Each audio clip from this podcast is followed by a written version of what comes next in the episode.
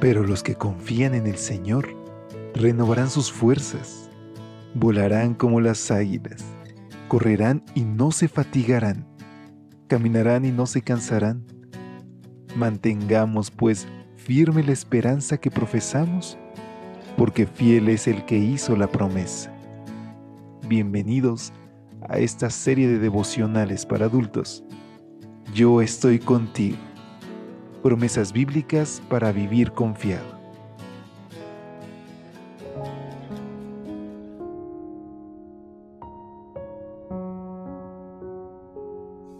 Hola, ¿qué tal? Muy buenos días. ¿Cómo te encuentras hoy?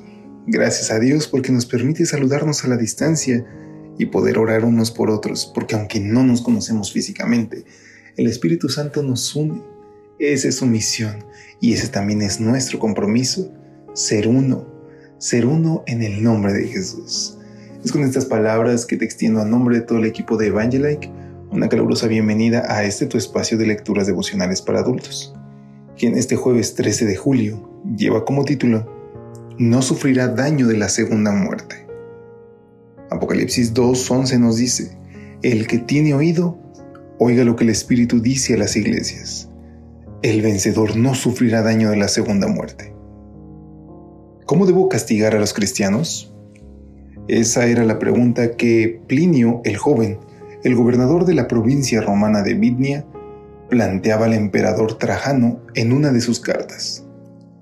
De acuerdo con la misiva, entre tanto recibía las respuestas del jefe, Plinio ideó su propio procedimiento para castigar a los que fueran acusados de cristianos. Lo primero que hacía era preguntarles, ¿Ustedes son cristianos? Si su respuesta era afirmativa, les preguntaba una segunda vez. Si reiteraban su fe en Cristo, entonces eran amenazados y azotados. Después les hacía la misma pregunta por tercera vez. Y si nuevamente afirmaban ser seguidores de Cristo, Plinio los condenaba a muerte. ¿Por qué se perseguía a los cristianos en esa época? Mira lo que dice el flamante gobernador.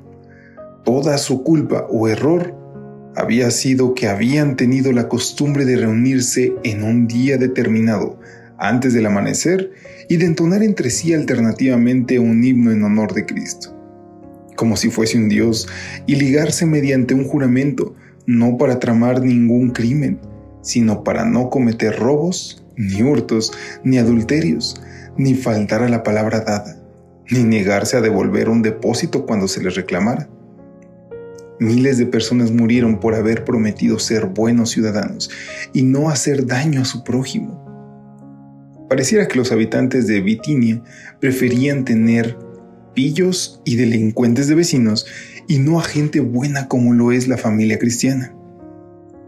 Me emociona que ese pagano haya dicho que los creyentes cantaban un himno en honor a Cristo. Cada mañana su voz se elevaba para exaltar a Dios el miedo a la muerte no les impediría adorar al Dios de la vida. Muchos cristianos de Bitinia fueron masacrados por su fe, pero fueron a la tumba con esta promesa. El vencedor no sufrirá daño de la segunda muerte.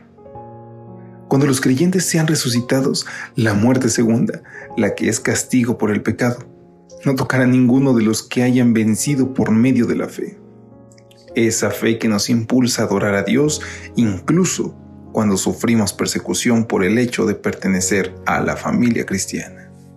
Porque queridos amigos, nuestra morada se encuentra en el cielo. Esta vida es pasajera, pero tiene repercusiones eternas.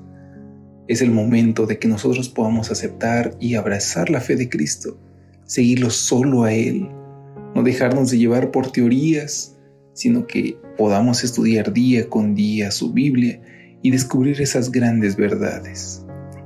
Por eso hoy te pido que juntos pidamos la presencia del Espíritu Santo y que le vemos una oración, rogando a Dios que hoy nos permita contemplar todo con la mirada celestial.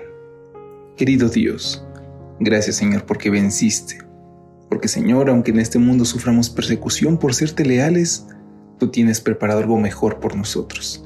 Así que Señor, te rogamos que nos ayudes a mantenernos fieles.